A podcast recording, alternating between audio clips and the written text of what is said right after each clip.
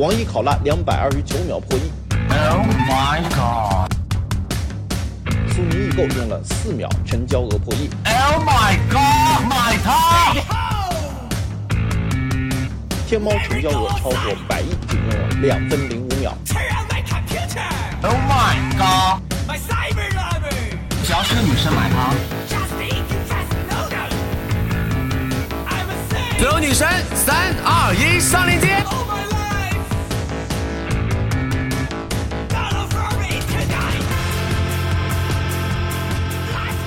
男性的钱用来买什么呢？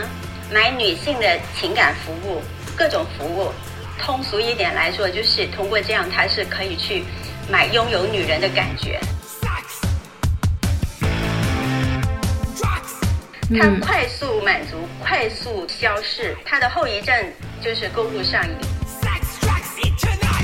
女性可以用互联网的工具让自己变得特别特别强大。你可以找到联盟，你可以获得知识和教育，获得新的机会。千万不要只是用那些剥削你的时间和金钱的那些互联网工具。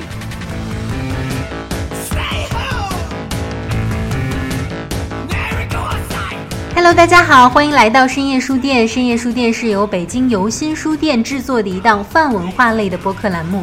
那这一期节目呢，其实是今年三八国际妇女节的时候，我们视频版的深夜书店的一次直播。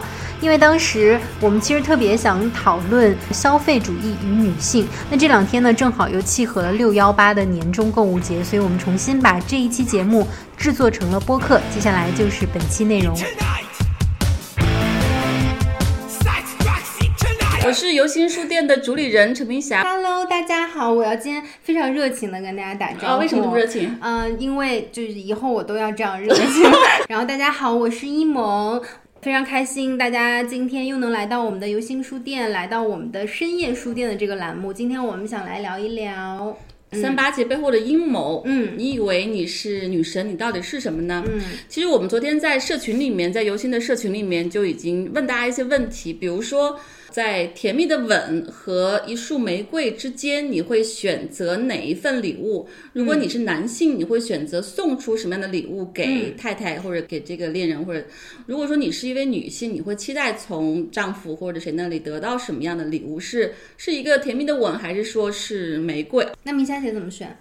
我啊，我肯定不缺花了。嗯，嗯，对我我也喜欢那个亲亲抱抱吧，嗯嗯。对我觉得要更甜蜜很多，而且其实就是拥抱啊、亲吻啊，中国人很少做这些亲密行为，哪怕是很亲的人之间，但是拥抱跟亲吻会催发那叫什么催产素吧，它会让人觉得更美丽、更有爱。嗯，但是其实情侣啊或者夫妻之间拥抱和亲吻还是很正常的一件事情嘛，是很常规的一件事情。对中国人不够多，嗯对吧？中国人不够多，对。嗯但是就是玫瑰这种，其实你收到之后可能是惊喜，嗯可能是被宠爱的感觉，或者说有有虚荣感在吧？哎，我们的女同事当中，我收到了这个玫瑰等等，它是不一样的体验，我大家可以细品一下，我们不是非说哪个对哪个错，可以品一品你要什么，你更缺什么，然后哪种体验给你的感觉更好。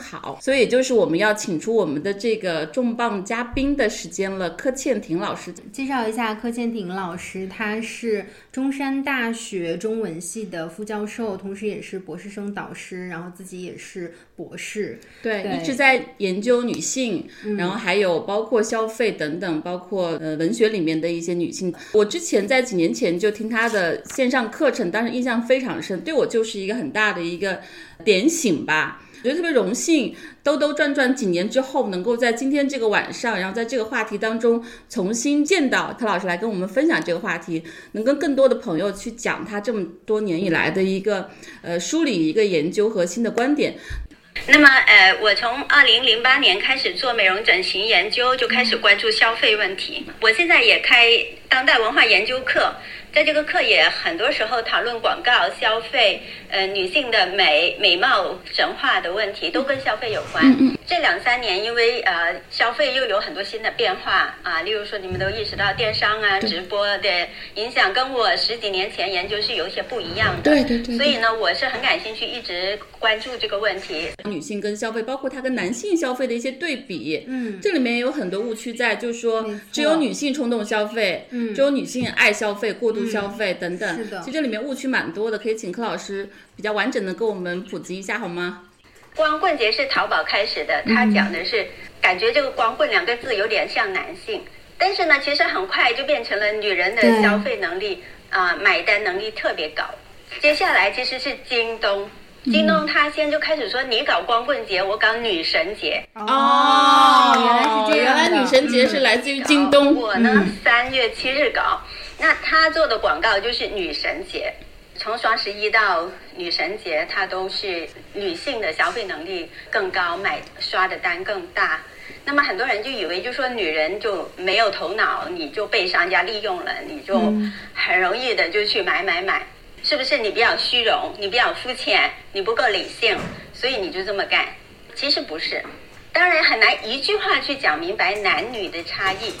两个差异其实是可以说的。第一个方面呢是女性的消费更多的消费在外表、哦化妆品、买衣服，对，是她虚荣吗？不尽然，是这个社会。老是鼓吹说你漂亮了，你就自信了，你就成功了，你就有人爱了。正义。嗯，谁能受得了这些诱惑？那相对来说，男男性的钱用来买什么呢？买女性的情感服务，各种服务。通俗一点来说，就是通过这样，他是可以去买拥有女人的感觉。其实男人也经常很没有消费理性的，比如说在直播间里面，为了他那个漂亮的女主播，他也可以十万、二十万的刷。有一种偏见，就觉得男的就更理性，钱都是拿去做投资了。嗯呃，并不不是这样。对但是呢，女性呢，其实有两大消费。刚才说了外表的这个消费，嗯，另外哦，应该说三大。另外一个消费呢，其实就是为家庭买东西。嗯，为家对庭买东西其实就是家务劳动。对啊，他没错。啊，他是为家庭做贡献，就想把以前逛街、逛市场的时间，现在用来网上买。其实第三个呢，其实就是女性更愿意投资于文化教育这些自我没增值，，嗯，对有内涵的，东嗯，西。女人愿意花在读书、教育、文化、呃看高雅戏剧的钱，比男的还略多。嗯，对，是的是的，是的。嗯总而言之呢，我就觉得说，虽然大家觉得啊，这个男人跟那个女人不一样，个体来说差异很大，但还是有一定的规律可循。但是关键的是，我们要思考，我们这个社会对于男女消费有很多呃偏见。嗯，这些偏见，我觉得我们要去消除，然后呢，我们再来思考什么是有意义的消费、有价值的消费，对什么是嗯我们被呃广告拉进坑里面了，我们被商家呃蒙骗了，我觉得这才是合适的思路。除了那个，比如说京东、淘宝这些电商之外，还有哪些因素是加剧了女性在网上这种过度的消费的？直播是一个，包括我们说的这个信贷这种，是这样的，就是呃，这个消费是有一个发展脉络的。嗯，不远以前，人们去逛百货商店，呃，像我们这种年龄的，每个周末当时去逛新建起来的那种很漂亮的百货，后来是购物中心。雷蒙威廉斯呢有一个很著名的话，人们现在把百货商店看作是宫殿、庙宇。嗯，宫殿意思是什么呢？我去那里，我觉得我是皇帝、女王、公主。对我去那里特别就有成就感，那些服务员、售货员都来跟着我、啊，给我提供服务，然后我下单，我很有权利感。嗯，然后呢，人们再也不去教堂或者寺庙去寻求精神的寄托了，人们去百货商店去寻求寄托。所以威廉斯说，百货成了人们的庙宇和宫殿。嗯，那么后来就是我们中国二零零三年开始有淘宝哈，然后你就会有一种什么感觉呢？我叫做是女生哈，觉得我是可以向全国选王子的公主。那种感觉是什么呢？所有的货品都一划就来到我的面前，我一搜索，它全来到我的面前。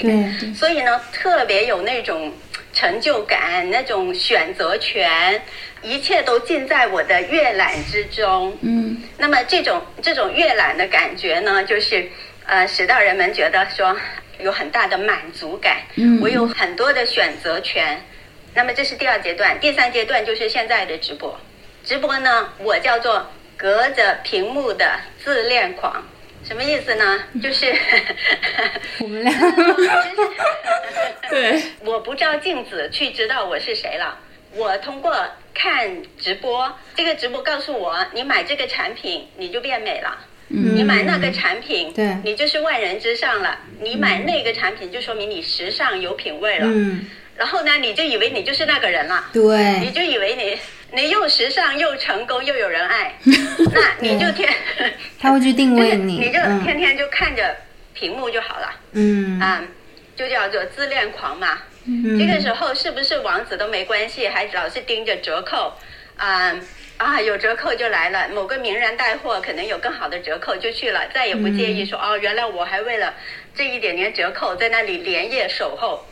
对，嗯那么呃此外呢，当然就还有网络支付了，就是你花出去的电子的钱没看见嘛，呃，那你在京东有京东白条，你在淘宝有花呗，你看起来呢，就是你没有钱你也可以买，于是你就提前去预支你的逾越，就是我先逾越再说。那么等到我没有办法还贷款了，那时候又有人告诉说你可以裸贷，你可以有各种套路贷。你们知道那个裸贷、套路贷主要是卖什么的时候让你贷款吗？你们知道吗？不知道，我们没有裸贷过，卖什么口红、不是口红吧？口手、机、手机呀，哦哦，美容，哦，医美是吗？对。手机贷款是这样的，就是那些人想要人们贷款的时候呢，首先就跑去卖手机的商店，然后就跟他们说，你卖手机的时候，你让他们向我贷款，那我就嗯给你回扣给你卖手机的。那于是呢，农民工也行，学生也行，所有人都能够买得起手机，因为你首付只需要一百块钱。嗯，紧接着呢，就是这个美容的贷款，他就跟你说，你事实上你不做项目都行，你只要签了这个合同，你就可以拿到一笔钱。嗯那这里面就有很多的陷阱，就是等你还不起的时候，那个利息就特别特别高。嗯，于是这些人呢，表面上你没有工资，你没有抵押，你是学生，你是农民工，你是什么都没关系，你都可以贷款。其实背后他们怎么挣钱呢？就是知道你还不起的时候，他就把你的曾经给他们的信息呃各种嗯信息啊拿来威胁你。也就是说，什么促进了消费嘛？你们问我，你没有钱也可以消费。对，所以年年轻人的消费，年轻人成为卡奴是非常非常的普遍。还有一个就是，好像也有很多那个广告会刺激让男性替女性去，比如说你爱他就是帮他清空购物车，对是吧？对他好像也把就是恋人之间的关系也异化为就是一个支付关系，你就拿男友当信用卡就好了。刚才是有一些贷款方在提供贷款，但是同时他也会鼓励你把男友当信用卡，是吧？对他同时也是在告诉男性，你只有不断的去为你的女朋友、为另一半消费，你才能维持这段关系。这也是一个副作用，对吧？把这个亲密关系去物化了。对，就是绑架了，把你自己的爱情变质了，你主动变质了。嗯。啊，因为你你的脑子已经先被洗脑了，你觉得买那个东西是考验爱情关系的一个筹码啊，并且呢，你已经把买东西的愉悦看得比爱情更重要了，那显然这个关系是不可持续的嘛，对不对？但是呢，现在的人就是这个社会就喜欢培养这种所谓的公主、野蛮女友，嗯，然后把买买买看作是可以炫耀的。不仅让男朋友买了，还要炫耀，同时要截屏到朋友圈。那么这些呢，他们又形成攀比，对，就是说别人都有男朋友清空购物车，干嘛我没有？嗯啊、但是真正成熟的女性都不会做这样的事情，或者说并不愿意这样的事情。真正成熟的、有自主的女性，并不是说啊被一个霸道总裁给我清空购物车了，我就很高兴。我反而听到一些朋友说并不高兴。对，是的而而且我觉得一些男性也被误导，他可能以为这就是女生要的，是吧？比如说，我觉得我先生买花，因为他平常也经常买花，偶尔回来就会买一束花，他挺喜欢花的。但他三八节为什么要送束花？他以为这就是这么过节的，他完全是下意识被误导的，嗯，是吧？其实并不是说就觉得应该这样子。还有另外一个就是我们刚才说了这种炫耀式的，为了外表去消费，还有一个就是我们说的解压式消费啊，因为那个很多女生都会说去刷淘宝去买买买就很解压。对于我来讲就是，对对，它不是炫耀式，它是解压式。对。这种是为什么怎么来的？包括它跟之前我们可能逛商场去解压，又是不是不一不一样吗？对对，解压的方式不一样，嗯嗯，但是原则道理一样。嗯，方式不一样呢，是你去购物商场的时候，那里的玻璃很透明，镜子很明亮，嗯呃香氛很宜人，灯光很合适，万物陈列的也很艺术。那么嗯让你在那里面不知道黑白。最早的巴黎拱廊购物。就是开了这个先河，你可以从一家商铺到另一家商铺，你不用出来。嗯，那你在那里从白天逛到黑夜，哦，出来天都黑了，你在那里面的时间觉得很愉悦。嗯，那么同样的，但现在在网上的点击呢也是一样，就是说你感觉你通过呃对比，你又看到了折扣，你又看到更好的品牌，你又看到买家秀，他们千姿百态的生活，你觉得你好像又通过这个长了知识。然后你下单的时候很开心，然后等包裹的时候充满期待，像等男朋友一样，啊、拆包裹还有可能有惊喜。就像收礼物一样的那个感觉。对它是一系，它是一系列的愉悦。我不否认它这里面是有嗯减压的作用，嗯但我们知道这个世界上减压的方式本来是很多的，你为什么不选择更省钱的方式音乐呢？嗯。去运动呢，因为那些东西都没有放到你面前来。嗯。嗯，对。现在二十四小时可以购物，尤其是深夜购物，嗯。嗯，深夜消费量特别高。那么就是人们在他需要减压的时候，手机就在自己面前，嗯。而不像说我等我需要减压的时候，我没办法去散步啊，嗯，没有人跟我聊天呐、那么它很便捷它它其实是现代社会，它刚好喂到你面前，就是它端起来喂到你面前的一个减压方法。但是这个减压方法的危险在哪里呢？我不知道一萌有没有经验哦，就是有没有有没有发现说有有时候你想透过购物减压，其实没有减压，有没有这样的？嗯还好 嗯。那一萌，你有没有买到一些东西？其实到货之后你不想拆它，也没有有没有吗？有吗我觉得你有很多没拆吧？哎，呃，我有很多东西是拆了，但是可能我放在那儿就就没用，或者是突然有一天我翻到一件衣服是我很久之前买的，然后一直从来没穿过，也没有想起来过，确实会有这种情况。有的时候会买一些自己用不到的东西衣服的，嗯，吊牌就从来就没有剪。对我有很多衣服都是这样的，吊牌还没拆过。那么为什么呢？就是是因为就是说，我们就是说，这个时候其实它解压的边际效应已经递减了。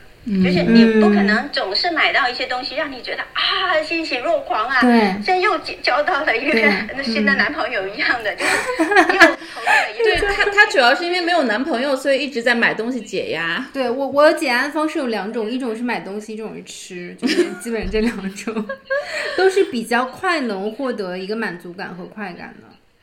对它嗯快速满足、快速的消逝对这个。对对，那么其实它的后遗症就是购物上瘾。嗯，对，是，当你购物上瘾的时候，其实很多人呢，他的特征就是衣服吊牌没剪，包裹没拆，然后堆的越来越多。同类的产品买的越来越多，例如说有人买了上百个电饭煲，嗯，有人买一百个套床单，嗯，真的有这么严重吗？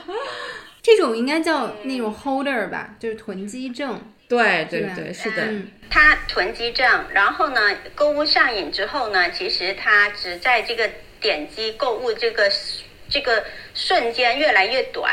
哦就像我刚才讲的，就是说从浏览到拆包裹的这个愉悦的长度，如果是有三天的话，现在就只有点击那一时刻那五分钟了。他购物的愉悦只有五分钟了，然后他就更加依赖这五分钟。那更加依赖这五分钟，他就上瘾了。哇，其实也和毒品一样可怕啊。对，听起来是不是很悲观呀？因为确实是太便利了，就其他的这个解压方式或者其他的活动很难跟这么便利的一整套的，从直播间的直播带货主播们到支付到物流到信贷，都这么方便的话，那要对抗它实在是是不是太难了？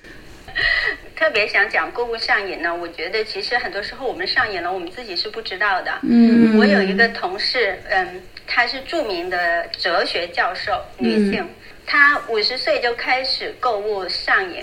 我开玩笑跟她讲，我说你有教授这个高级职称，可是你上瘾的程度大概已经到了中级。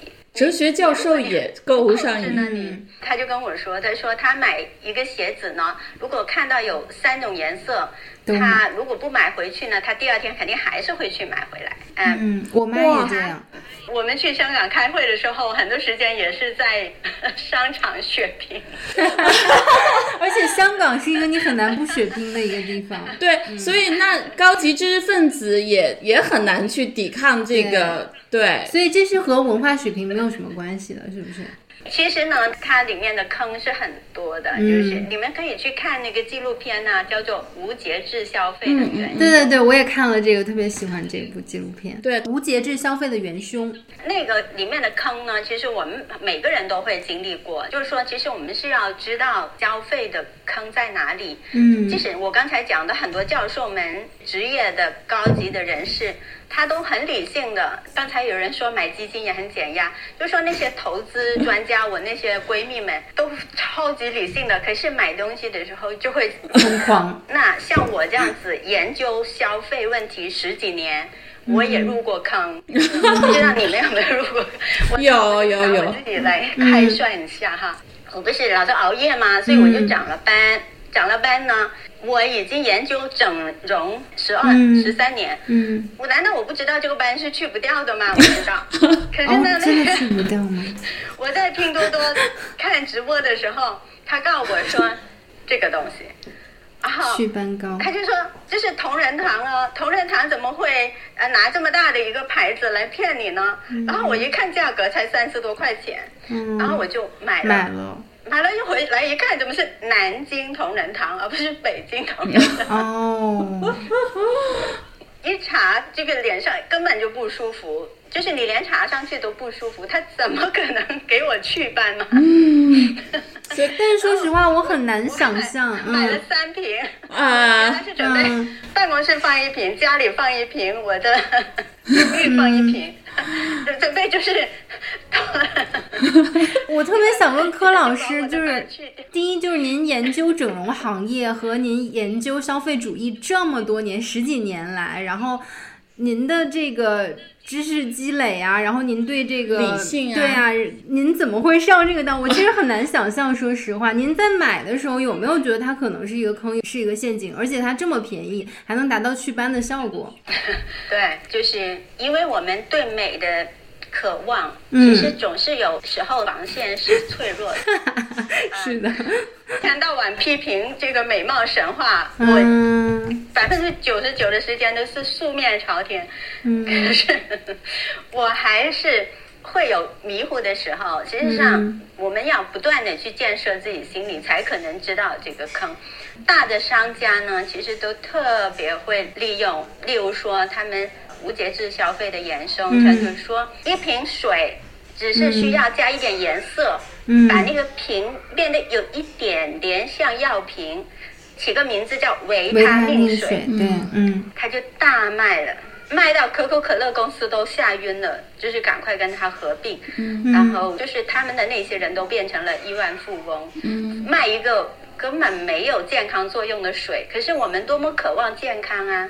对吧？我们有焦虑啊，我们有恐惧啊，嗯。我们怕我们不健康了就承担不起我们的各种呃工作生活的责任呐、就是只要有人跟我讲说 延年益寿，对我和明霞姐最近都在健身嘛，然后我买的那个是呃是澳洲还是德国生产的，然后她说它里面含的这个益生菌会帮助你去更快速的消化食物，健身啊、运动啊，就会让你这个消耗卡路里更快。肯定是胡扯，可能一听可能是个一听就是胡扯，已经已经寄过来了，我先吃一下试试一。听就一听就不科学。对，嗯，那那是不是就我们就只能在这个消费的陷阱里面沉沦呢？嗯就接受这个现实，我们都是凡人，然后不可能抵制这个呢？听起来就就这么绝望吗？我觉得这里面有个人的不断的学习建设哈，然后因为之前一开始你们不是叫我推荐电影和电视嘛，我跟你们说，电影和电视都不会教你从里面觉醒的，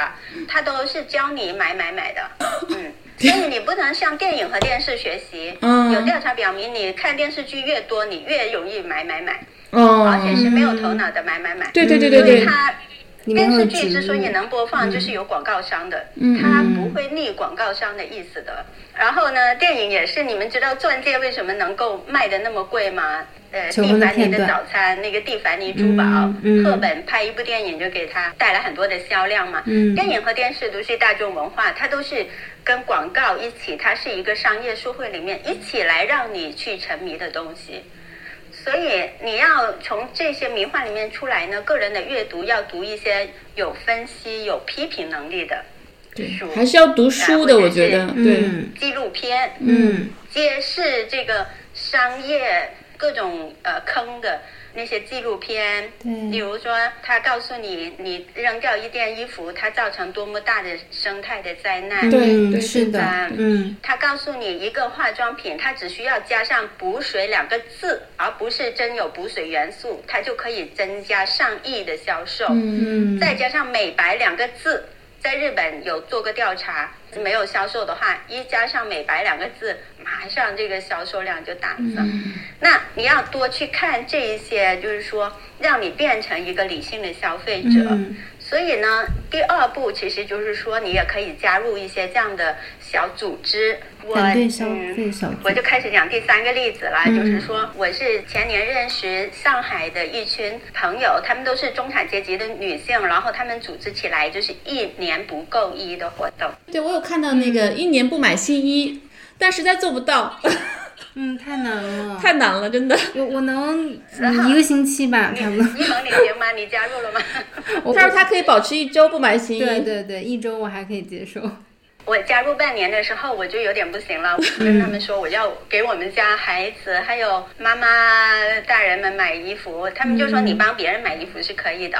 但是帮自己不行。那我意思是说我自己呢，他说你自己买贴身的衣服是可以的，不要买外、外外衣啊，外面穿呃，那更这些衣服痛苦啊。那么怎么解决呢？后来我们发展出就是跟闺蜜们的这个共享衣柜嗯的嗯活动。嗯，这样不错，就环保很多啊。那个活动对我触动是非常大的，因为它会经常给我们一些信息，告诉我们衣服带来的环保灾难有多么厉害。焚烧一件衣服，或者是埋在地下一件衣服，它带来的环保问题，那就更不要说从生产。你知道生产一条牛仔裤，每一次洗蓝出来的水是怎么样？呃嗯，那我的意思就是说，精神小组我当时很受鼓舞，我就问那些上海女精英们，我说你们挣那么多钱，收入是我的几十倍，你们不买衣服会不会觉得有点失落呢？他们说，呃，一开始是这样的，但是后来当他们发现说，哦，原来不买衣服也活得很好的时候，其实他们就会把更多的时间放在读书跟陪伴家人，而不是加班。嗯那他会找到更多的人生的意义。然后他们很多人把自己的名牌包包放到朋友圈义卖，有很多人就是除了纪念性的衣服不扔，那么其他的衣服就扔到尽量的衣柜更简洁。那他发现说我更多时间去去做别的事情。这就是小组的力量呢，就是你的同伴会给你榜样，告诉你是可行的。呃，我们游心书店也组织这样一个社群吧，大家愿意一年不买新衣，然后一年读十二本书的社群什么的。对，我们用一个替代性的行为来处理一个之前的这个习惯。我可能你可能不加入。看读书可以，但是一年买新衣有点难。对，刚才柯老师说到日本那个，其实这两年就是断舍离，还有极简主义，从日本到美国，还有不消费主义，其实都有一些人在，包括环保主义者，其实都有这个这个苗头在。你觉得这个东西它最后就是一小群人的行为呢？比较边缘跟少数呢，还是说它有可能去变成？这个消费世界的主流呢？您怎么看呀？我要稍微悲观一点的跟大家说，资本和商业的力量是很强大的。嗯嗯嗯，大家不要以为你轻易就能够战胜资本啊，那些都是替代式的小众的，是那些觉醒的、愿意不断的学习的、愿意积极的探求生命意义的人才能坚持。对，简而言之就是先锋。就是少数，嗯，嗯，对，就是割完韭菜一扎又一扎，那么，对不对？所以这也是我们今天的主题。在这还有一门甘心情愿被割韭菜。嗯，其实我我有这种断舍离的意识也还蛮早的，但是让我真的做到，我觉得可能还需要一个过程。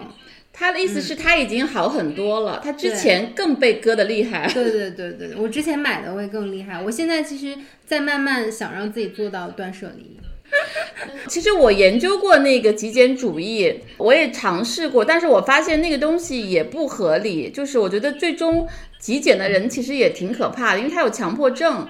所以我们是不是还是应该就是理性消费啊？我是觉得真正极简的人。真正不消费主的人，其实他挺难相处的，因为他对对对，他他其实是有强迫症的，对，有时候也就是过度节制之后，其实也也是另外一种病态，我觉得。比如说他自己不叫外卖，然后他不能允许他身边的任何人叫外卖。当然，叫外卖是非常不环保的一个方式啊。但是有的时候你有一些客观因素，可能你真的。没有办法去自己做饭或者解决你的这个啊晚餐，特别是像我们工作啊，有时候加班真的是没有办法。但他太极简，他太极致了，有可能就是会让他很难去融入他身边的人，融入社会。我们又抨击了一下人家极简。我我觉得当然了，就是每个人都要用智慧，呃，用方法去处理嘛。嗯嗯，就好像说你。很多人都信佛，但是修成佛的人肯定是很少的。嗯那修成佛之后，不食人间烟火的话，当然他会远离群众了。嗯。那很多人信基督教，那真正成圣的人也是极少又极少的。嗯。但是这个学习的过程是不可否认的。你自己都还没开始学呢，游心，你就觉得你要成为一个 极简主义者了吗？啊，对。那就是说啊，最后我衣柜里面只有八件衣服，然后我以后别人看着我都害怕，我们都达不到那个的。我怀疑那个是骗局，我真的很难相信那样可以生活。我真的努力试过，我觉得就我觉得肯定是骗局，也有点反人性吧那样子。真正来说，就是说，尤其像我们女性呢，很多时候我们不仅仅要顾好自己，还要顾好啊一家人，甚至就是。一大家族的人啊，礼物啊，呃，衣服啊，生活用品啊。对。其实呢，我们还是一个在生活里面修行吧。是的，在生活里修行。生活里修行。对对对对，很精彩。女性为什么要购物呢？对我来说哈，就是说我更多的购物真的是劳动，我真的是要为很多人操心。嗯嗯。他们的各种哎呀，呃，换季啦，衣服啊，冷啊，暖啊，生活用品、健康啊，就是有机食品在哪里，你要去找啊。其实呢，其实女性有时候也不要太难为自己，因为你也要意识到，就说你你其实你购物很多时候你真的是在劳动。你劳动完了，最好的方式就丢下手机去做别的运动啊，或者干嘛了。但是有时候你你已经被这个手机捆绑了，你也要意识到，就说你不能觉得说你老是剥削自己己。我天天上网为家人购物，可是我自己呢，就是一点也不为我自己。其实有时候也是有点。对对，很多女性是这样，很多妈妈是这样的。嗯，是的。怎么样破除这个买买买的这个焦虑啊？对，其实更深一层问的是说。消费能力就等于权利吗？这个社会很多时候就是说，你看我这个月有十万块钱花，就说明我很有权利吗？我在家里地位就很高嘛？我就是个成功人士嘛？嗯嗯我觉得要去破除这个东西，嗯就是就像我刚才讲的，其实我知道我很多全职妈妈的朋友，她一个月不错，她是经她手花掉了十万八万，但其实并不等于她就很有权利，也不等于她在这个过程中过上很有意义的生活。嗯，他还是韭菜其。实他自己是韭菜，然后他其实就是家务劳动换了个方式。嗯啊，对吗？以前你是拖地，现在你就是去给全家人买买买，也就是说消费能力不等于权利。那换到一些女孩子觉得我买了一个名牌包包，或者买了什么限量版的口红，你就很有权利吗？你就很有身份吗？那紧接着就是说，现在流行一个词不叫女友力嘛？对，嗯，意思就是说，你有消费能力，你整个从头到尾你都很精致、很高雅、很昂贵，那么你就受男孩子喜欢吗？我专门昨天查了女友力，我一开始理解错了，我以为是讲说我有一个闺蜜女友，她很有钱，她常常资助我，就是女友力。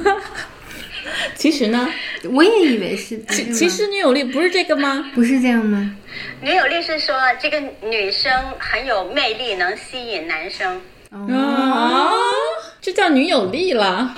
意思就是说，一般人认为就以为哈，女生你很温柔，你很精致，你会撒娇，你懂得时尚，这些都是女友力。其实这些都不是，我认为就是说，这个社会对这个女友力的理解是有有很大的误区的。就通俗来讲，就是有些人以为就是说我特别苗条，然后皮肤又精致又细嫩的，然后我那个眼影、眼瞳什么全都是很精致的。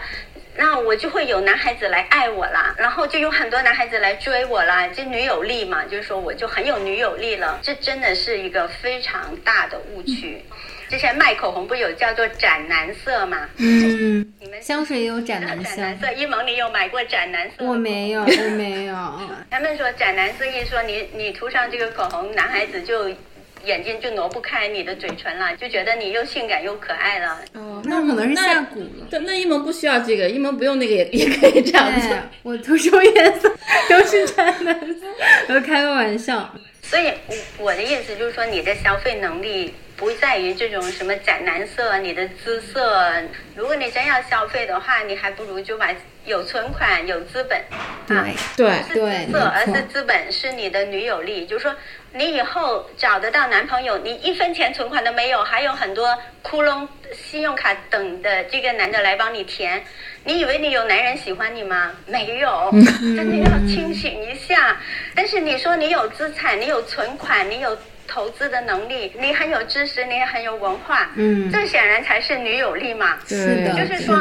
这个社会就是以为女人就靠外表就可以了。可是呢，我的也有一些朋友，他就说啊，如果我外表不好，就是他们男生根本不看我一眼，就他们连门都不进来，他怎么知道我有内涵呢？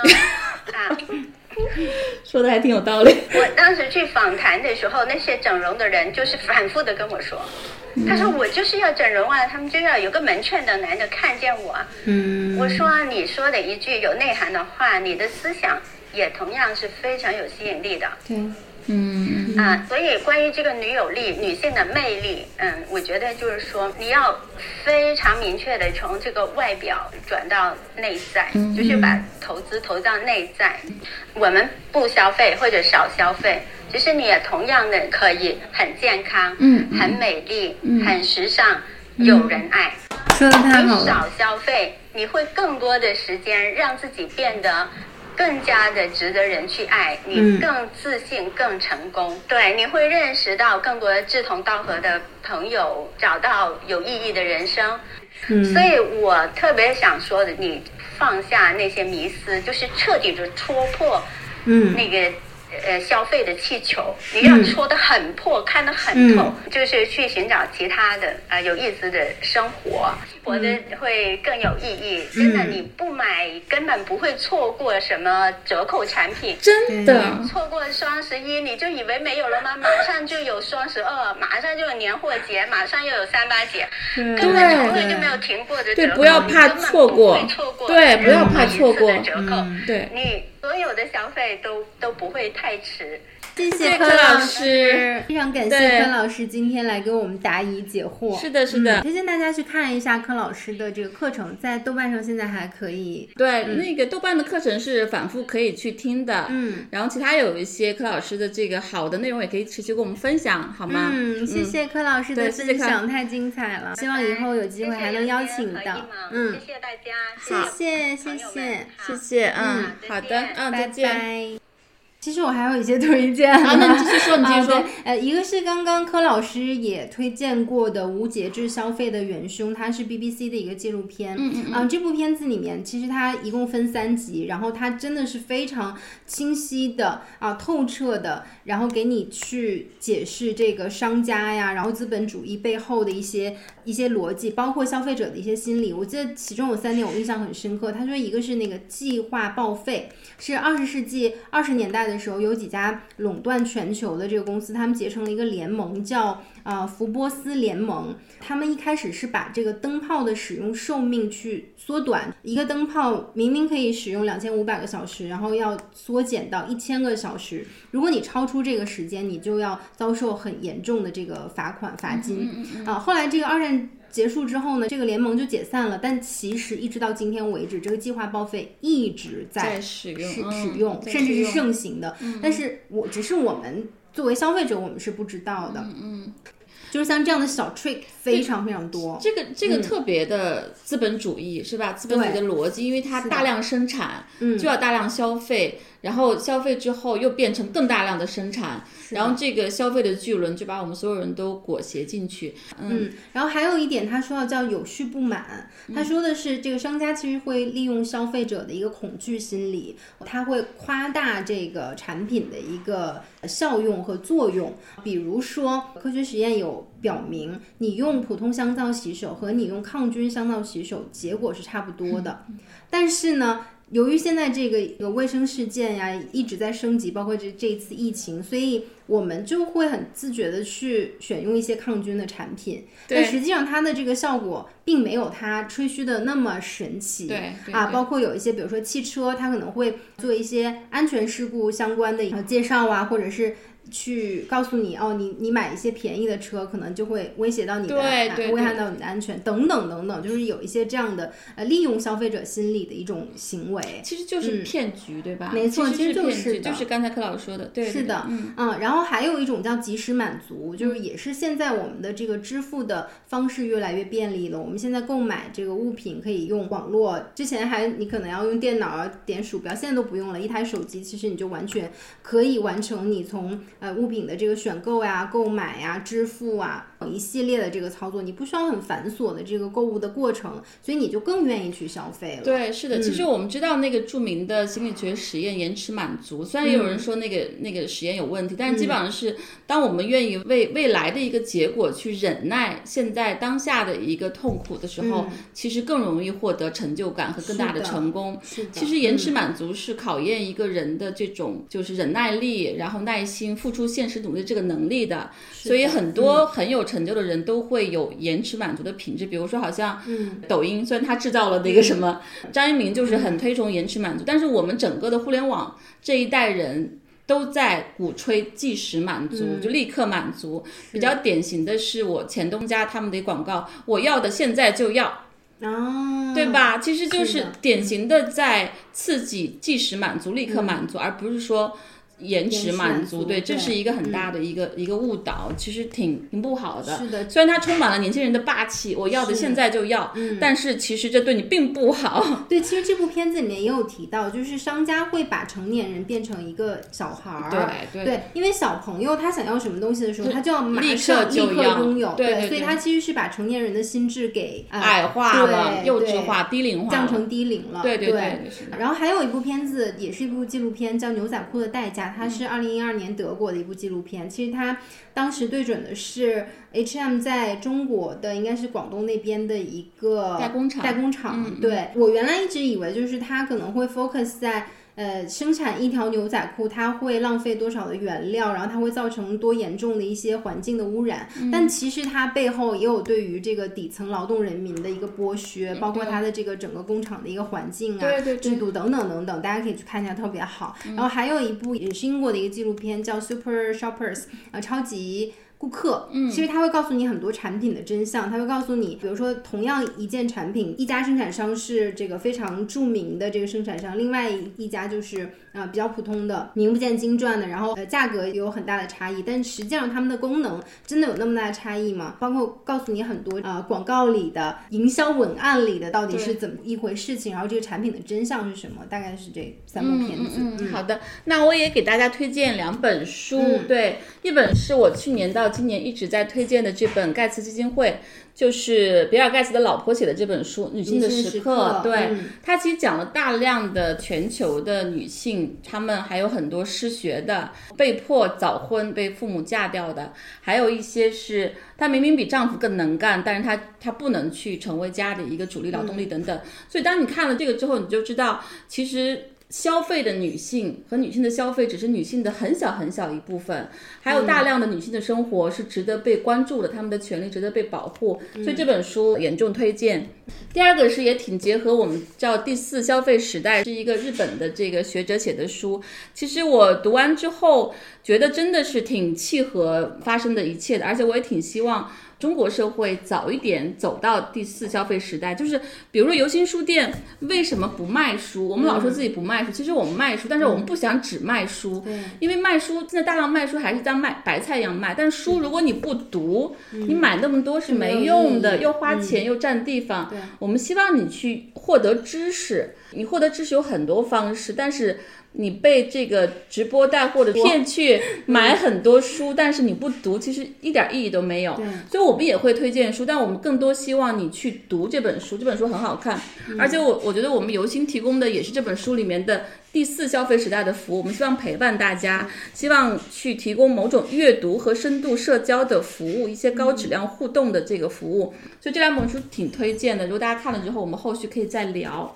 其实我还特别想说一点，就是我们现在一直都在买买买，特别是可能我们看到很多女性喜欢买买买。对。可是你要知道，自由、平等和权利其实不是你能够用金钱去买到的。对。对。我们现在一直都在说。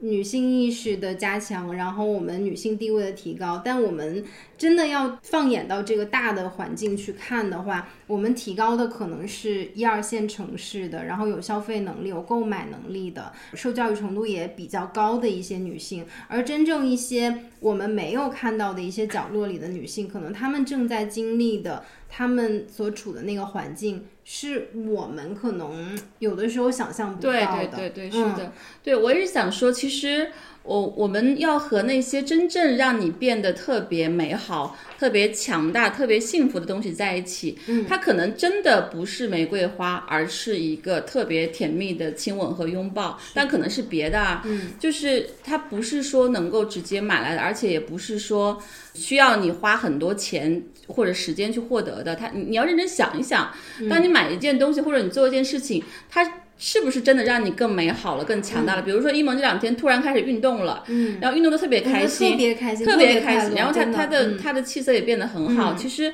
就是你要知道哪些东西真的让你变得特别好，这东西可能是要你自己决定的，不是别人，不是商家推给你的，不是推推荐已经推给你的。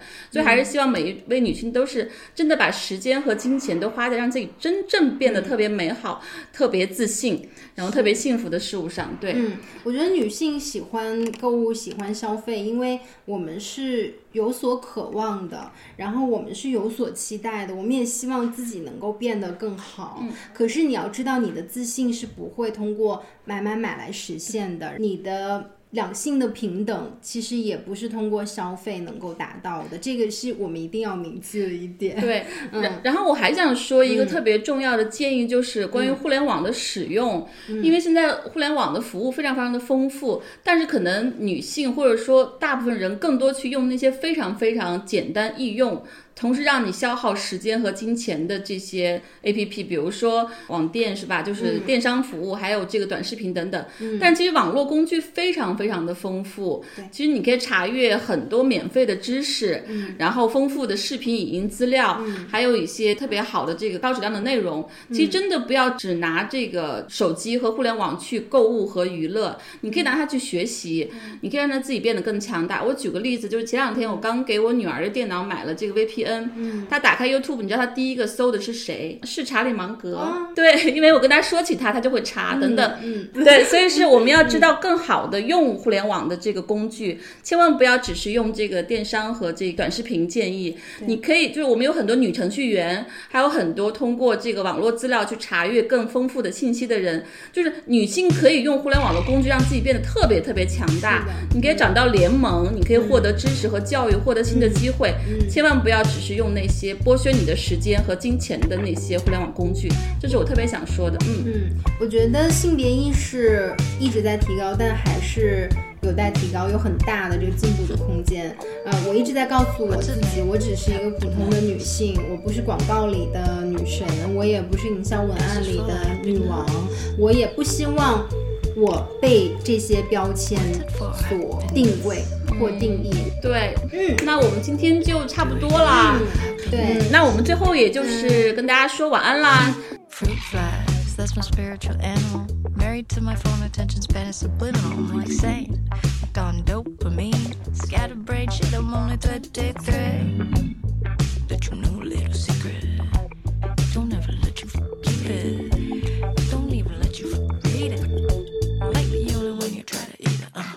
happiness.